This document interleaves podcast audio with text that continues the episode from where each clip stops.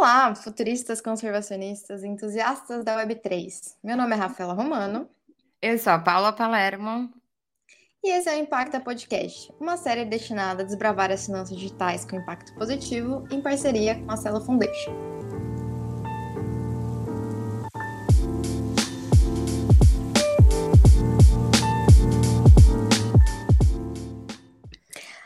A economia é a arte do relacionamento entre fornecedores, empresas, clientes, recicladores, processadores e, claro, o meio ambiente. Mas no modelo de economia linear, né, que é o que a gente vive, a maior parte dos negócios né, e dos modelos de negócios eles se concentram exclusivamente nos clientes e nos fornecedores como os elos mais importantes dessa cadeia da, do processo né, de desenvolvimento de economias e de negócios. Normalmente, a origem dos materiais fornecidos e os resíduos pós-consumo não são uma preocupação na hora de desenho desse modelo de negócio. E os clientes, eles participam e são pensados para participarem exclusivamente na etapa de aquisição dos produtos e não na etapa de preocupação relacionada à origem desses produtos e nem numa parte que seria essencial, mas relacionada ao descarte desses mesmos produtos. Nesse modelo, o valor desse produto, né, de qualquer produto que seja, vai diminuindo gradualmente ao longo do tempo, aumentando o consumo de novos produtos e do desperdício. Sem contar, obviamente, no problema crescente, né, de obsolescência programada, que todos nós conhecemos muito pelo meme da geladeira, eu acho, né, tem algumas geladeiras de muitos anos atrás, o tempo das nossas avós que ainda funcionam e as geladeiras que a gente compra recentemente, né, em poucos anos param de funcionar. A questão é que esse modelo de negócio de linear, ele não vê valor no que a gente chama de cadeia baixa, né? Nos recicladores, nas oficinas de reparo, nos coletores. E ele subestima o impacto de longo prazo que pode acontecer no meio ambiente e também subestima o papel dos clientes nesse processo de desenvolvimento de um modelo end-to-end, -end, né? Digamos assim, de produção. A questão, né, é que a modernização e a sustentabilidade nessa cadeia de produção e de consumo é uma escolha, tanto econômica quanto social, que deve ser feita a cada etapa de cada um dos processos de criação e de consumo de diferentes materiais, tanto também considerando, né, no estilo de vida das pessoas, na ação do, de próprio engajamento do público, né, e no ajuste desses modelos de negócio e iniciativas privadas. Para resolver esses problemas, né, para conseguir criar modelos econômicos que pensem em todos os elos da cadeia, a gente tem novos modelos chamados, né, de economia circular, modelos circulares de produção, que devem ser adotados para que a gente realmente consiga é, desenvolver produtos que sejam realmente sustentáveis. O objetivo, né, desses modelos de economia circular é fazer a transição desse modelo linear para uma economia de circuito fechada, baseada nessa regeneração de recursos, na restauração do ecossistemas. E isso envolve muita, mas muita coisa. E é importante também por vários motivos que talvez a gente nem, nem tenha noção quando a gente pensa de forma mais generalista sobre o problema. Quando a gente fala das questões climáticas, os créditos de carbono eles sempre estão dando as rédeas da discussão. Mas 45% das emissões globais elas dizem respeito a produtos físicos, aqueles que a gente compra nas lojas, aquele plástico que a gente usa todo dia para que a gente comprou no mercado para embalar fruta e dentro de muitos outros que estão no nosso cotidiano e também no cotidiano de empresas de grande escala. E para atingir uma economia de emissão zero, modelos que são centrados na vida longa e estendida desses produtos, no reuso e na reciclagem, eles são essenciais. Essa visão restrita do problema ela causa equívocos imperdoáveis no mercado.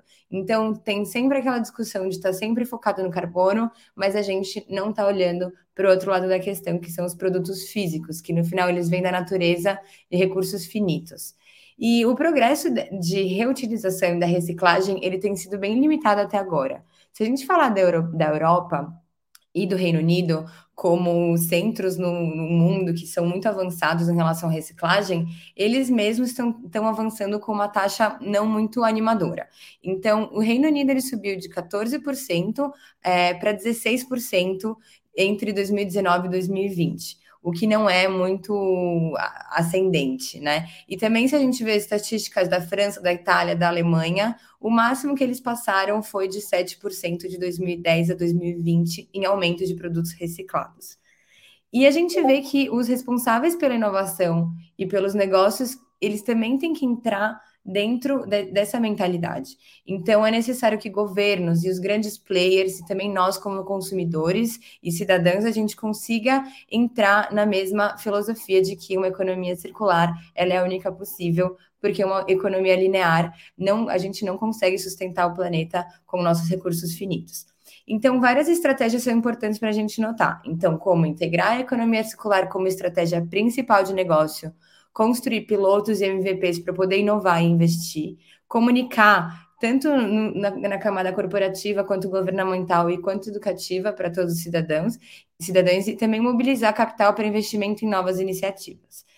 E essa economia circular que a gente tanto fala nos modelos de negócio, ela pode aumentar a resiliência enquanto comunidade global, enquanto meio ambiente. E o risco para a adoção dessas ações circulares, ele vem diminuindo é, pouco a pouco. E, e, a gente vai entender um pouco melhor por quê. Essa vulnerabilidade do clima, ela impacta negativamente a escala de relações humanas, então tanto local quanto global. Se uma empresa não se preocupar com o meio ambiente, ela está, de certa forma, agindo contra os seus próprios interesses de negócio. Porque se elas necessitam de matéria-prima para produzir produto e precisam de seres humanos para poder consumir, é mais um ponto de vista de que é crítica a necessidade de poder circularizar, porque senão a gente não vai ter nenhum lado e nenhum outro. E também, não só numa questão de pensar no longo te termo, a adaptação climática ela é fundamental para qualquer visão de negócio que for pensar lá longe. E ele é um problema que afeta todo mundo. E além disso, os benefícios de implementar a estratégia circular, eles estão estimados em 700 bilhões de dólares por ano até 2050. E isso só se a gente falar em relação aos alimentos. Então, imagina o potencial de mercado que não existe se a gente falar de todos os produtos que a gente consome dia a dia. E quando a gente começa a basear toda a economia dentro de uma forma circular, a gente vê que o modelo de produção, no final, ele importa muito. Porque hoje, como a gente se organiza, é um modo baseado no acúmulo de riqueza, na extração de recursos naturais e no consumo incessante de elementos que a gente não possui como repor, é, repor na terra. A própria Fundação Mac, Ellen MacArthur, ela foca muito na economia circular e ela ressalta que hoje em dia os consumidores eles são mais exigentes e a origem do produto também importa, assim como a cadeia de produção.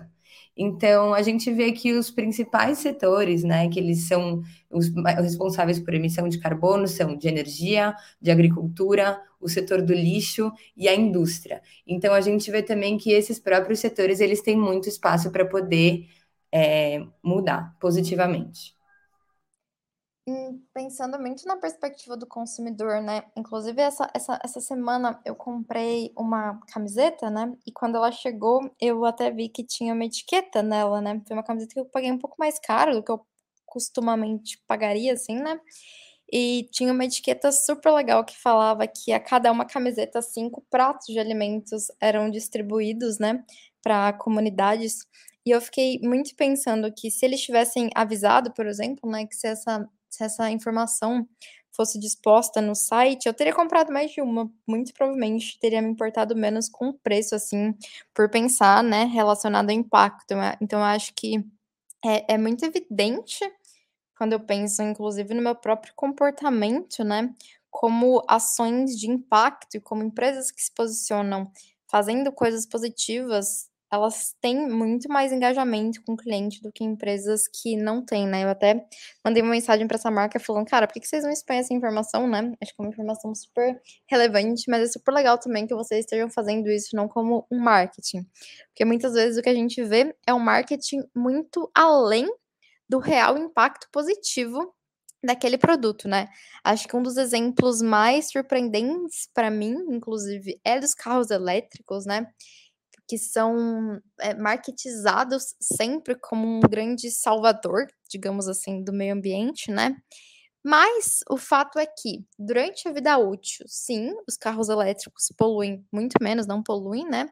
Mas quando a gente considera todo o ciclo da criação desse carro, indo da produção até o descarte dos veículos e a energia usada, a gente descobre que os carros tradicionais, né, nos carros térmicos, a gente vê que eles teriam a capacidade, né, alguns dos casos eles têm a capacidade de não ter essa desvantagem que, em relação aos carros elétricos e em alguns casos eles podem inclusive virar o jogo e serem muito melhores, né, nesse processo de ser realmente sustentável em toda a cadeia de produção. E claro que isso depende do material, isso depende da grade, da matriz energética usada como fonte para o abastecimento desses veículos, né?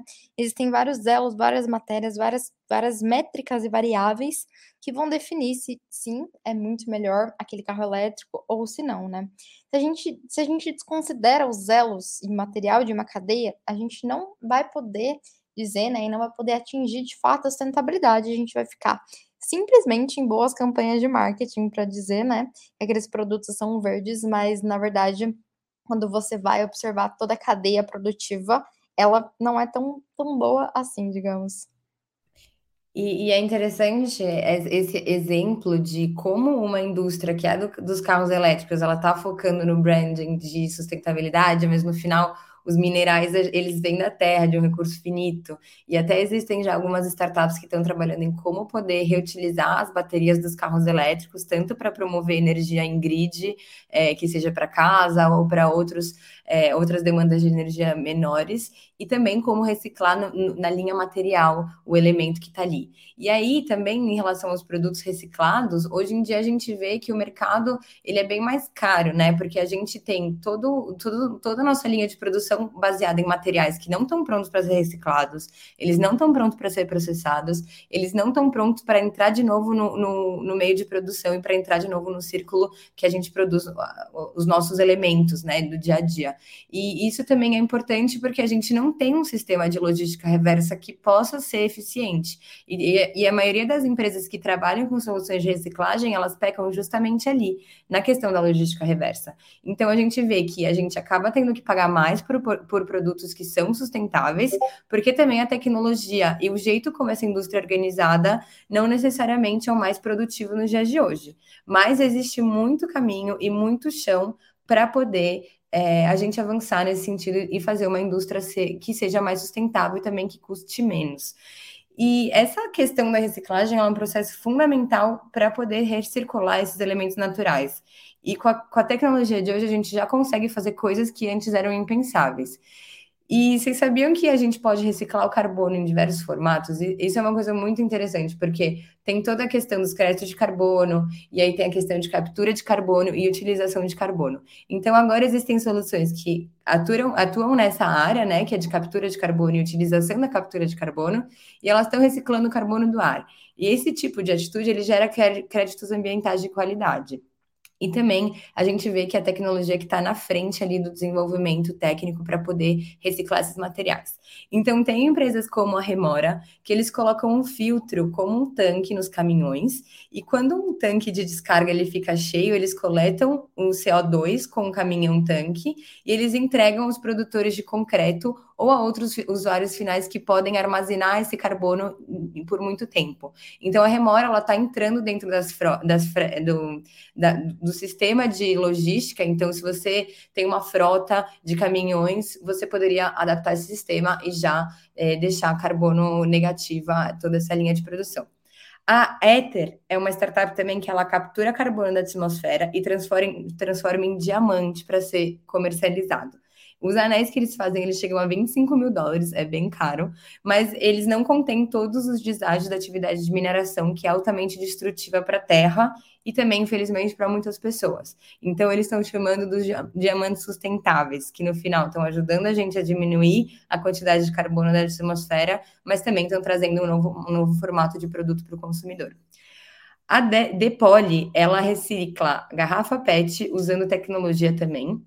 E eles produzem um ácido teraftálico, que eu não sei nem falar direito, mas é o TPA, e também monoetilenoglicol, MEG, de resíduos plásticos depois do consumo. E esses elementos químicos, quando a gente chega nesse detalhe dos produtos que a gente consome, eles também são importantes para poder reentrarem no, no, processo de produção.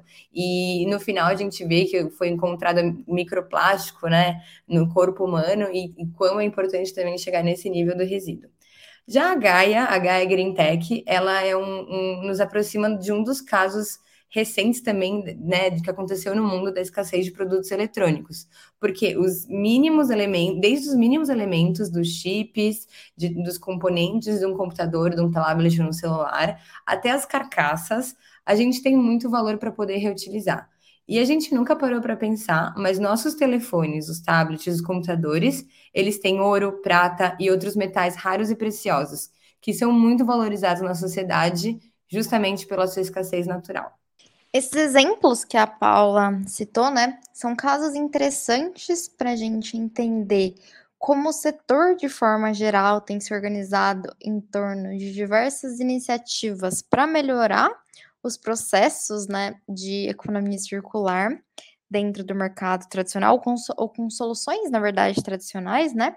Mas o nosso foco aqui é pensar em Web3 existem alguns casos super interessantes que já estão em desenvolvimento dentro do setor né, de economias e tecnologias descentralizadas. Quando eu comecei a estudar essa intersecção, né, eu lembro que eu sempre pensava na economia circular como um dos casos mais interessantes para explorar os potenciais da Web3, principalmente por conta da questão dos incentivos corretos a uma ação, né? Então, beleza, você pode não separar seu lixo ou separar o seu lixo. Se você tiver qualquer tipo de incentivo, você provavelmente vai fazer separação, porque o ato de separar não é uma coisa que te despende muito tempo, né? Após ler, conhecer e estudar várias das iniciativas de Web3, é, a gente encontrou quatro formas, né, ou, ou, cinco, na verdade, cinco formas através das quais a tecnologia blockchain pode ser aplicada para ajudar a desbloquear né, e acelerar os modelos de desenvolvimento circular de design de produto. O primeiro, acho que é sempre negável que cripto ajuda muito, é esse processo de ter novas fontes de financiamento e desbloquear novos mercados, né? Então, através da tecnologia blockchain, a gente permite que capital flua de forma mais fácil para iniciativas inovadoras, digamos assim, né, para desbloquear modelos que ainda não existem ou que vão precisar de um tempo ali para ter um processo de escalabilidade e de aceleração ali dentro, né?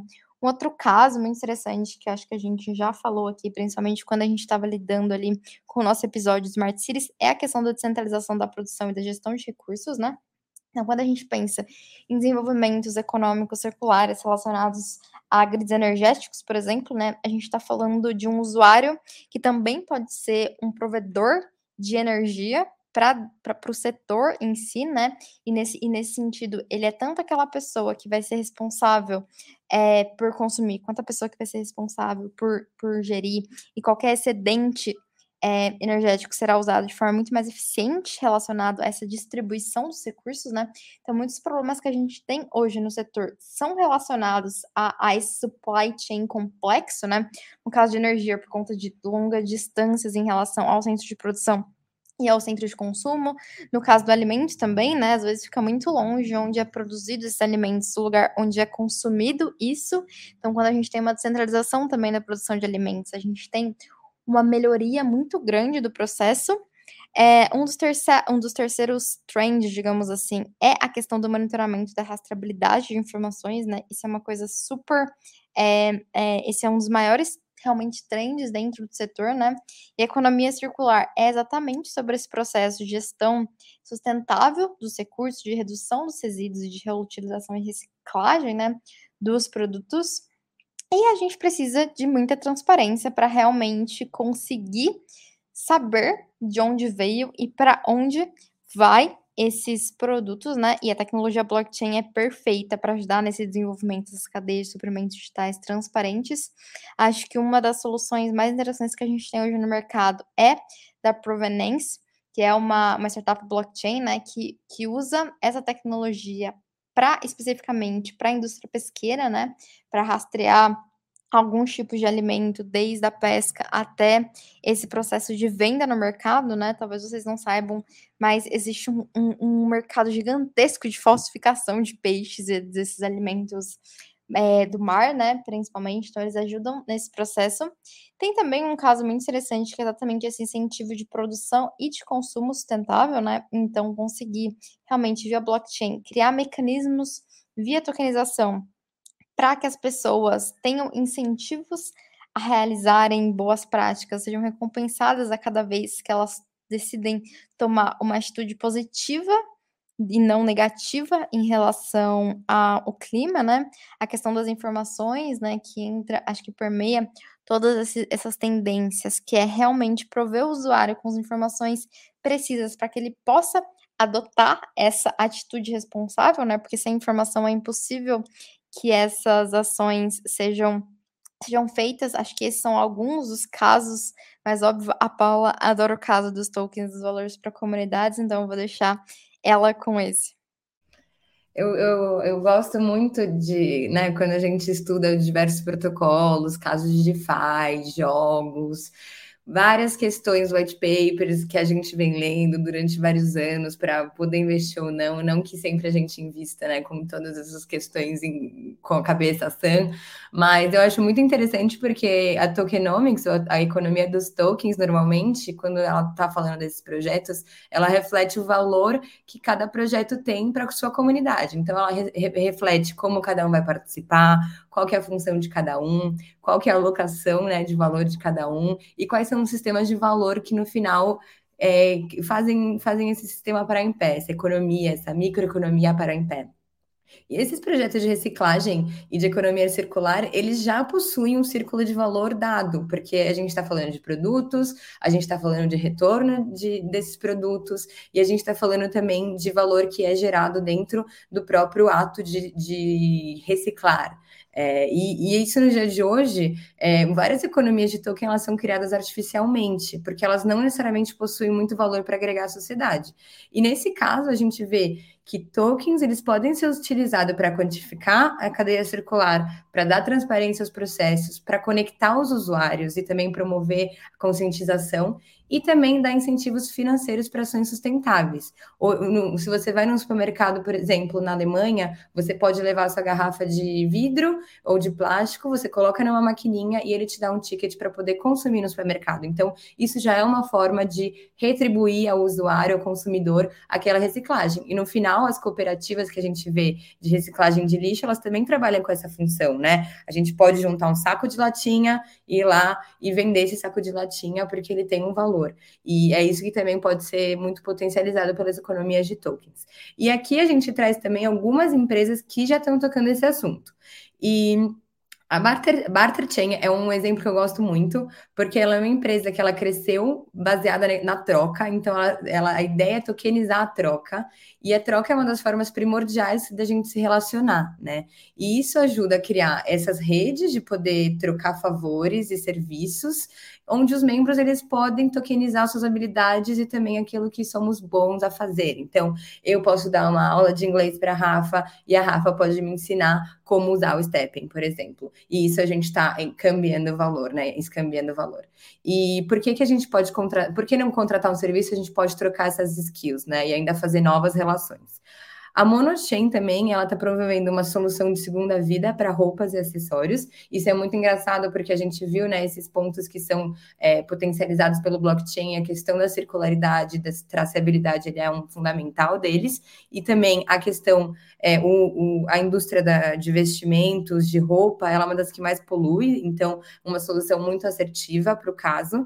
A Bext 360 é uma startup que ela está no campo de agricultura e ela utiliza a blockchain para poder certificar o algodão que vem de produção sustentável biológica.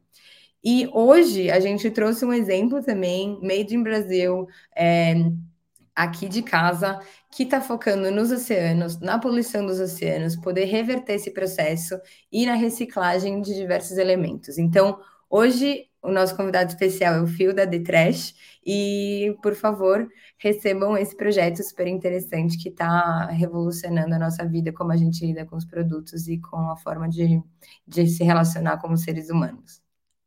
Oi, Phil, seja muito bem-vindo ao Impacta Podcast. É um prazer ter você aqui conosco, né, falando um pouquinho sobre toda essa questão do processo de desenvolvimento de um mercado de Web3, focado também para a economia circular, para toda a questão dos resíduos, né, que eu acho que é uma das questões mais desafiadoras que a gente tem quando a gente está pensando nesse setor de impacto.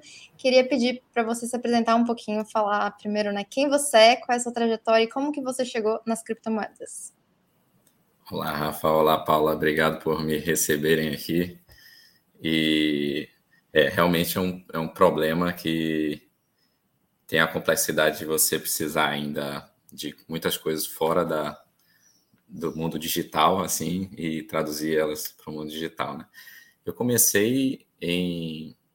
Eu, meu primeiro contato com cripto foi em 2018, de uma forma bem tímida, assim, né? Só para experimentar.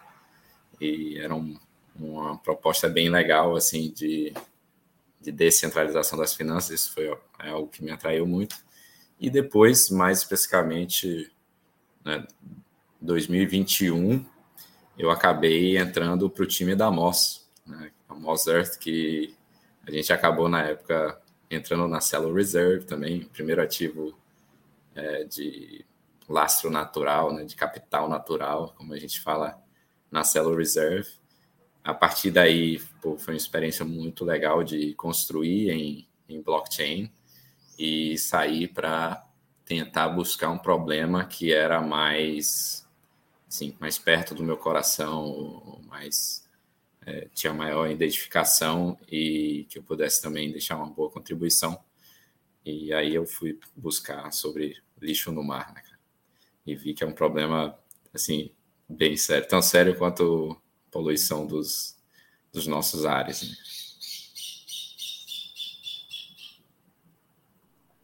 E, Phil, então, a gente também acha que é, que é muito interessante justamente esse foco da, de trash com os oceanos e, e, essa relação com as criptomoedas e né, esse mundo azul que a gente tem, que é até mais do que a superfície terrestre. Então, você pode contar um pouco para a gente qual que é a situação dos nossos oceanos agora e por que, que eles são importantes e também quais são os agentes que são responsáveis por essa poluição?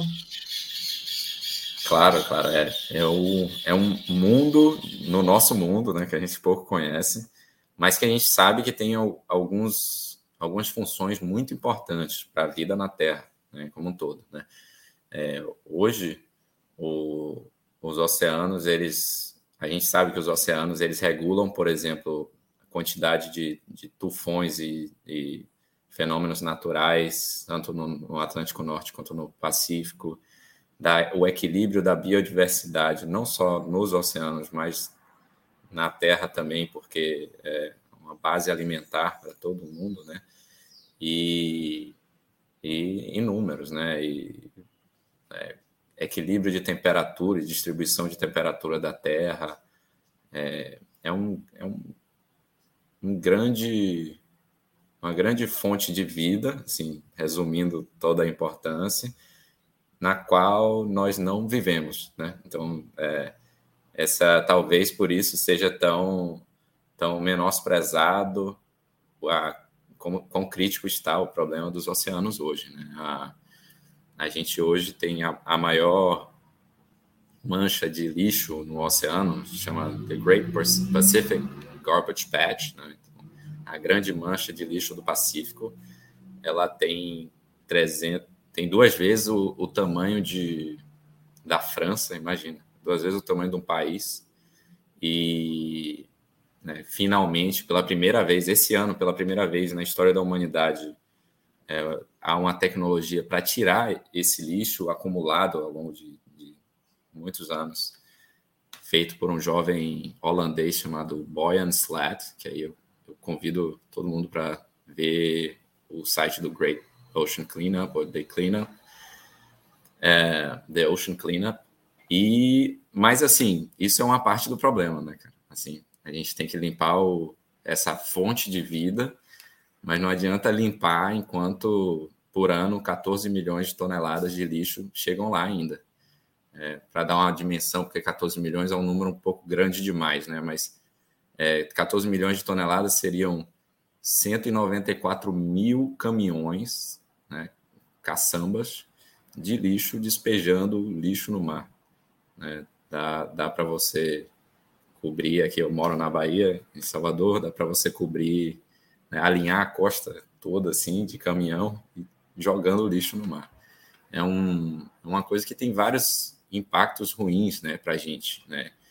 Os impactos de mudança climática, num, num espectro mais macro, até no aspecto do nosso corpo e nossa saúde. Né? O último estudo da, da Nature apontou todas as amostras que eles, que, eles, que a, as faculdades que estavam fazendo o estudo coletaram tinham microplástico no sangue.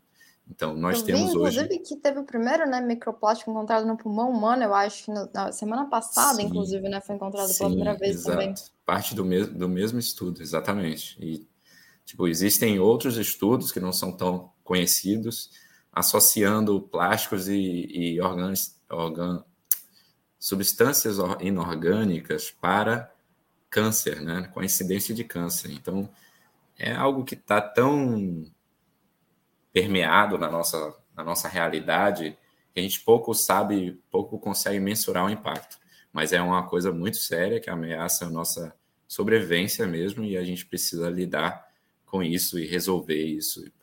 Para isso começamos a, a de-trash. Né? Então, acho que é a hora que você explica para a gente assim um pouquinho por que blockchain e criptomoedas são boas aliadas em termos de tecnologia para resolver esses problemas, né? Quais são as características tecnológicas que fazem essas, essas tecnologias, né, boas, boas ferramentas no processo de solução, então, desses dois problemas, né? Tanto esse problema do processo de extração e de limpeza do lixo, quanto o processo de impedir que mais lixos, então, vá, vá para os oceanos. Perfeito. Então, para que mais legal da blockchain, assim, que um, um grande amigo meu, Vitor Caribé, da Play for Change, é, que é um outro projeto bem legal, falou no Ethereum Rio, quando a gente estava lá, é que a blockchain ela não é para trazer é, riqueza para todo mundo. Ou mais do que é, distribuir riqueza e prosperidade, que é muito importante, ela é distribui liberdade também. Então, é um uma infraestrutura de, de distribuição de liberdade para todo mundo, né? não só para uma parte de um grupo de pessoas.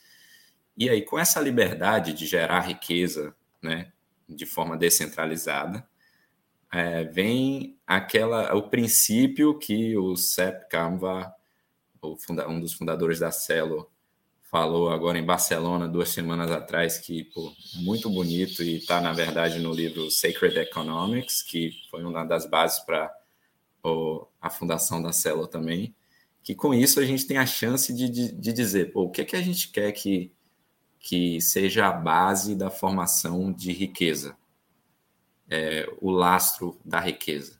Porque tudo que a gente quer que seja o lastro da, da riqueza ele é mais utilizado e mais explorado. Né? O ouro, por exemplo, quando se tornou o lastro de troca de bens e serviços, até hoje é cada vez mais minerado. Isso não, não necessariamente dá uma boa, um bom impacto para o mundo, para a sociedade, principalmente para o meio ambiente. Então, com essa liberdade, pô, por que não basear a geração de nova riqueza e a distribuição, principalmente, no ato de manter nosso mundo limpo.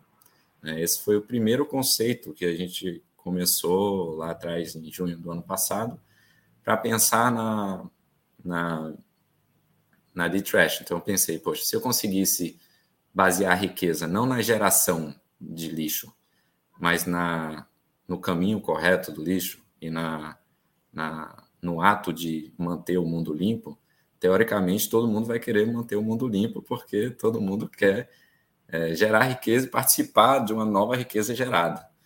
E assim foi que a gente começou. Né? A, a parte de economia circular e de gestão de resíduos, como, como funciona hoje, tem características muito semelhantes ao sistema tradicional financeiro, então a, a blockchain consegue ajudar bastante isso também, que é um sistema centralizado, basicamente é, em pessoas que não, não tomam decisões eficientes, são aqueles caras concessionários do, da coleta de resíduo, que geralmente levam para um lixão ou um aterro sanitário, que os dois são ruins, um é menos pior, mas continua ruim.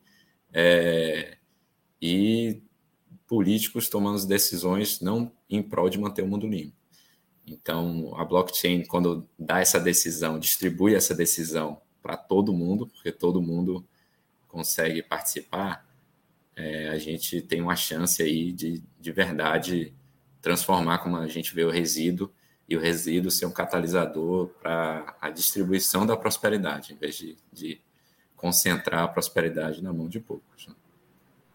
Ainda bem que você tocou nesse tema, que ele já estava aqui na, na cabeça para perguntar. Hoje o nosso episódio ele é focado em economia circular e seria legal você contar um pouco para a gente qual que é a metodologia, o sistema que a Detrash usa, porque como você bem falou, é, né, todo o sistema de dar reembolso para um usuário, para quem está limpando, para a questão da reciclagem, ele já é muito possível de aplicar para blockchain, né? Então, como que foi esse salto e como organicamente e, e organizacionalmente funciona a Detrash? Então, a Detrash começou com é, o tokenização, então eu tokenizei o lixo que foi para o lugar certo. Né? E qual é o lugar certo do lixo? A economia circular, né? quando ela vai, ele vai para compostagem ou para reciclagem, depois né, para ser vendido a indústrias que usam esses materiais compostados ou reciclados para fazer de novo bem é, produtos para a gente, é, ou usam como insumos. O, o começo como o RESI Token que a gente criou, é, foi a primeira forma de mostrar para as pessoas de, olha, você, em vez de você ter um custo com seu resíduo, que na verdade é o material que você gera, intencionalmente ou não, você gera ele, você pode ter um, um ganho com isso, se você bota ele no lugar certo. Tanto para a pessoa que, que é, disponibiliza o resíduo inicialmente, quanto para a pessoa que coleta aquele resíduo e beneficia ele para se tornar né, um insumo reciclado. É, então, todo mundo da cadeia é, pode ganhar com isso em termos é, de riqueza mesmo, se a gente tokenizar a ação. É o primeiro passo. Hoje, como é que funciona? A gente recebe relatórios de empresas e de cooperativas de reciclagem ou recicladores também, que essas esses atores, né, a gente chama dos, dos piratas e dos tesoureiros, as empresas que geram resíduos são os piratas, e os tesoureiros são aqueles que coletam os resíduos para transformar em insumos reciclados para a indústria ou eles mesmos fazerem é, seus produtos, né? Como a gente tem na comunidade do Maranhão, um projeto muito bonito que faz bolsas com PET e tal, em uma escala bem legal já. É, então, os, tesoureiros e os piratas, eles entregam para a gente relatórios sobre quanto eles estão produzindo e reciclando. E em troca desse relatório, a gente emite tokens em uma parte dos RESIs, dos RESI tokens, eles vão para os tesoureiros, uma parte para os piratas, uma parte a gente vende no mercado para quem é, entende que é um bom projeto para você rodar, né, para você segurar, porque é, vai ter um valor especulativo e de impacto super positivo para a sociedade no futuro. Esse é o modelo básico, nosso MVP, né? Então, ca cada um dos, dos tokens de vocês são lastreados em algum dos lixos que são direcionados para alguns desses projetos de economia circular, é isso? Isso. Assim, na verdade, na verdade, a gente não pode falar que ele é lastreado no lixo, que o lastro é se a gente tivesse quem compra o token, compra o lixo. E não é esse o sentido, né? A economia circular, ela já tem um sistema de atores que compõem cada função. Então é mais é, a base da geração de tokens é a informação, entendeu? Então assim, o ato de você participar disso lhe traz tokens. E a gente usa o, a informação de quanto é reciclado para emitir tokens. Inclusive, a gente tem até um mecanismo de dificuldade. Por exemplo, hoje, é, cada quilo em relatório gera um RESI. Né? Mas com o passar do tempo, né, a partir do RESI 2 milhões 348 mil, alguma coisa, ele vai precisar de mais volume de lixo para gerar o mesmo RESI. E assim a gente consegue né, dar conta de todo o volume de lixo reciclado no mundo com um, um max supply de 22 milhões de USs que a gente tem. É, né, mas é isso. Então, isso é o começo. A gente está chegando num. O futuro é um DEP, né? Porque o futuro, como é que a gente vai manter o mundo limpo? Não basta só a gente ganhar para fazer isso. A gente tem que ganhar para fazer isso, fazendo isso num lugar comum a todos, né? que todo mundo possa fazer junto, no mesmo lugar. Se eu aqui e a NutriLoops, por exemplo, na Lituânia, ou a, a Synergy no Quênia, fazem isso cada um em seu lugar, lá, sem se comunicar, a gente não vai ter um senso de responsabilidade, pertencimento a essa causa que nos levará a continuar fazendo e fazer cada vez melhor. E aí o, o ponto final, não ponto final, mas o ápice da D-Trash é o lançamento do DEP, da nossa aplicação distribuída, que todo mundo vai se conectar lá. E aí a D-Trash não vai fazer, é, não vai ter mais nenhuma influência determinante sobre a decisão do futuro do mundo limpo. Isso vai estar na mão de todo mundo que está no, ecossistema, tanto as pessoas que geram, quanto as pessoas que reciclam ou fazem compostagem, quanto as pessoas que vão auditar esses relatórios, quanto as pessoas que vão emitir e alocar os tokens, os RESs e stablecoins depois que os RESs terminarem de ser minerados todos, ou mintados todos. Né? E é, e é, bem interessante também essa perspectiva de tudo nasce com uma ideia e vai descentralizando progressivamente, né? E é legal acompanhar isso também no formato do da onde os DApps estão sendo usados agora, porque a gente não tem muitos casos que estão trabalhando com, né, com casos reais ou com casos que estão impactando realmente a sociedade. Então, essa é a mesma função do impacto. A gente está pesquisando né, mercado especificamente já faz uns três anos. E a gente vê que mais DEP eles estão aí para funções específicas dentro do mundo de DeFi, mas que ainda não tem essa né, adoção ampla. É, o mercado de, de SG e de impacto positivo para a sociedade, para o meio ambiente, ele tem esse formato de crédito, né? Então, o, o carbono ele é crédito, é, ele é o mais conhecido, ele vem, vem sendo mais tokenizado. Então, a mesma forma que o mercado já reconhece, ele também está pulando para a Web3 porque ele já está sendo tokenizado. No caso da D-Trash, tem algum sistema de crédito que ele foca no lixo, na reciclagem? E se sim, vocês têm algum caminho para esse standard fazer parte do, do, do, ecossistema de vocês? Sim, então, é, é uma, uma perspectiva bem interessante a compensação, né, que começou na ONU há, há um tempo atrás, que a premissa é que para a gente chegar no mundo continuar sendo habitável, a gente precisa passar por uma transição, porque não é viável agora todas as, as né, fábricas pararem de emitir gás carbônico ou parar de emitir plástico, usar plástico. E por isso precisa de uma transição. É, eu só falo isso para deixar bem em perspectiva, assim, que, que todos esses projetos né, de crédito de carbono, de crédito de plástico, crédito de resíduo, eles são uma coisa super importante de transição, né?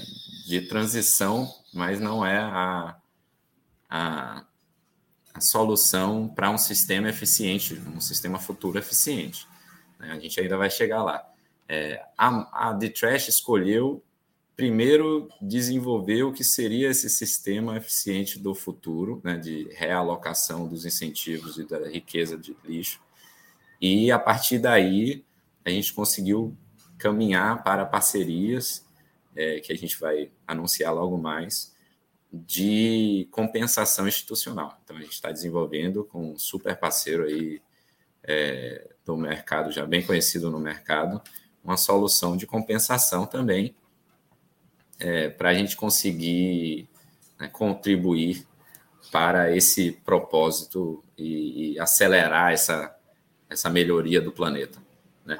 É, sobre isso, até tem um, tem um outro projeto super legal em Celo, que é, eu acho que seria muito massa eles estarem aqui, que fazem isso com plástico chamado Plastics. Né? O plastics.io é um pessoal bem legal, é, espanhóis, e é um projeto Web3 do ecossistema Celo que está fazendo justamente NFTs para é, para compensar a pegada de, de plástico de instituições. Né? Isso que eu acho que é legal na, no Web 3, diferente do Web 2, né? não tem mais esse. Todo mundo entende que os problemas são grandes demais para a gente é, não colaborar e realmente assim tomar primeiro a resolução do, pro, do problema como prioridade, ao invés de qualquer outro, outra coisa que venha antes disso, né? que tente vir antes disso. E super legal, eu acho que quando a gente começa a ver o mosaico sendo composto, né? Então a gente tem uma galera que está lidando ali com plástico sobre uma perspectiva, uma galera está lidando com plástico sobre outra, carbono, Isso. créditos de biodiversidade, créditos de água, né?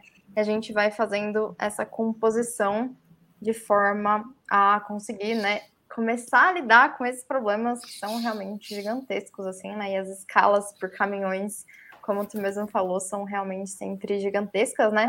E essa perspectiva também de fazer junto com outros projetos, né? Que é muito essa, essa ideia dessa organização autônoma descentralizada. Semana passada a gente conversou com a Tainá, né? E ela até comentou pra gente uma coisa que eu achei super legal, que também se aplica no caso de vocês, que é essa ideia de que as cooperativas são as primeiras DAOs, né? E vocês já lidam com Isso. elas, assim. Então, muitos dos projetos com quem a gente está conversando na Web3, eles têm essa ponta junto com as cooperativas que já têm essa, essa infraestrutura de descentralização né? E de se organizar isso. além dos próprios órgãos, né, governamentais. Eu acho isso muito interessante, assim, da gente ver como esses dois mundos estão sendo compostos na mesma direção, mas através de atores que atuam em diferentes lugares, assim, né?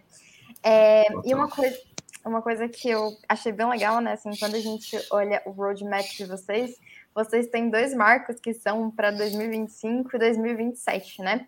E as nossas perguntas, a gente sempre tem uma pergunta aqui que é como é o mundo para você, né? Como você imagina o mundo em daqui 20 anos, né? Como você imagina que será, quais são as tecnologias, quais são os desenvolvimentos sociais, como será o mundo do futuro para vocês?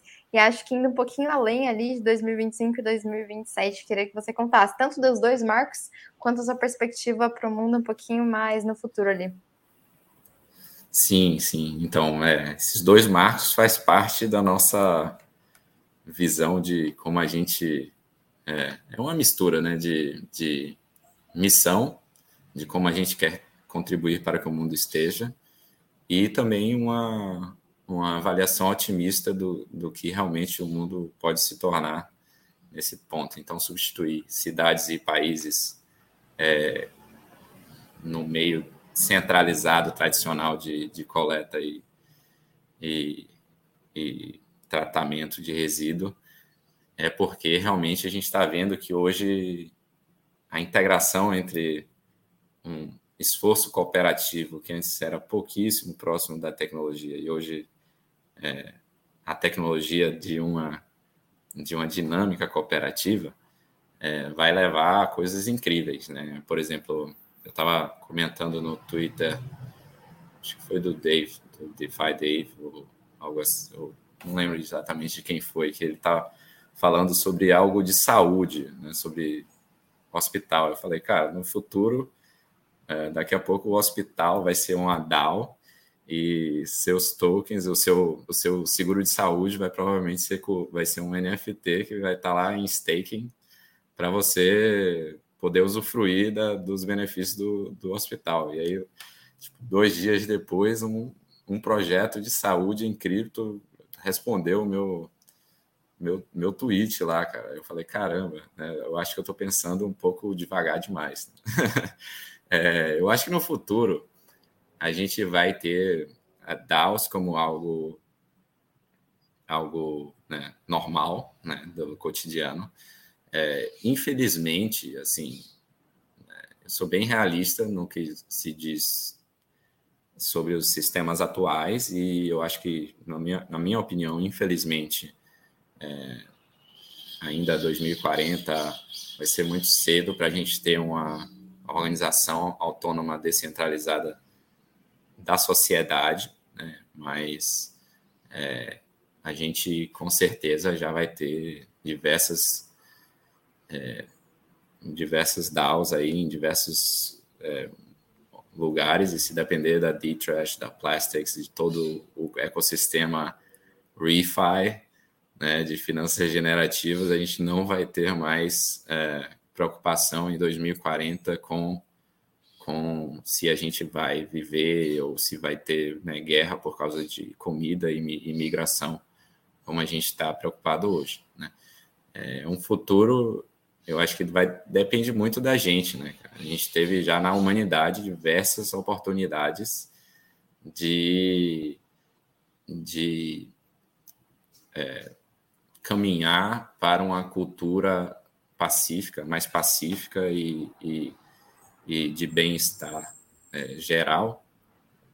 E essas oportunidades é, foram geralmente é, um pouco é, atrasadas ou, ou, modificadas para o, o, pior por conta do nosso ego, por conta do, das né, desigualdades, por conta, mas principalmente eu acho, num ponto de vista individualista, por conta do ego mesmo.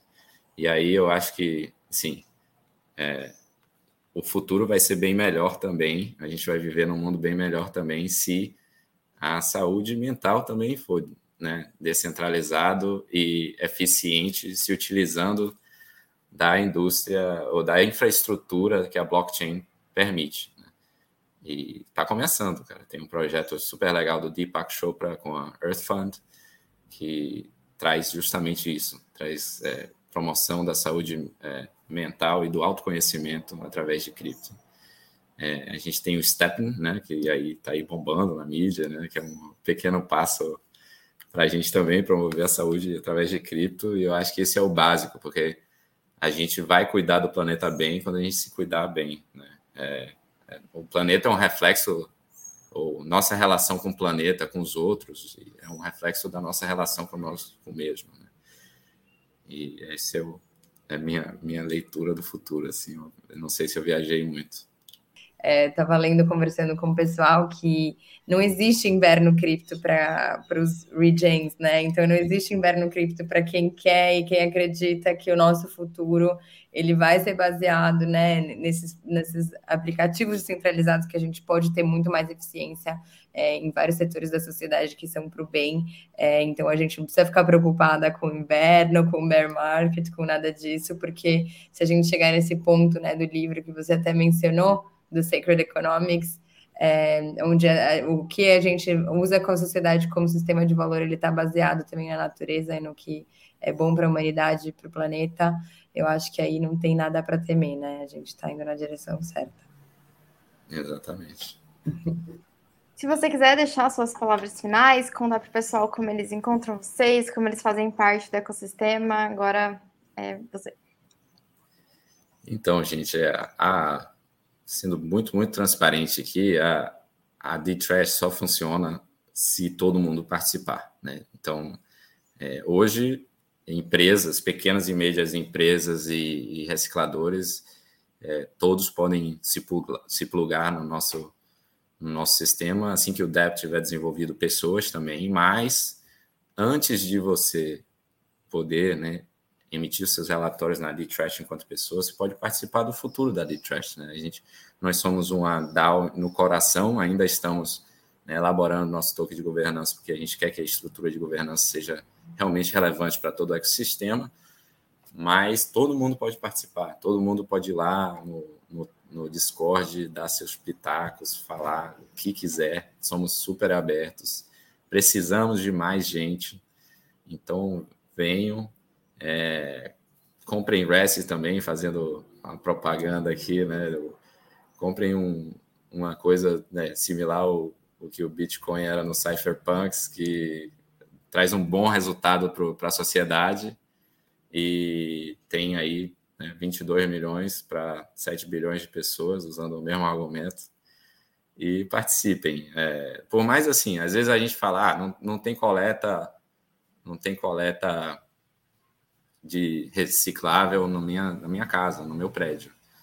Mas, cara, se você fizer o trabalho de separar, mesmo que vai juntar depois, mas o seu trabalho, o seu ato né, de separar lixo é, tem um valor, é, independente se você reconheça não, um valor energético muito importante, né? A pessoa que vai lá na sua casa, seu parente, seu amigo, tal, e olha isso, e na, na casa dele, ou no prédio dele, ou no bairro dele, tem coleta seletiva, ele muito provavelmente vai passar a fazer vendo o seu, o seu exemplo. Nós somos criaturas de exemplos e hábitos, então é, o último apelo é, gente, vamos separar nosso lixo.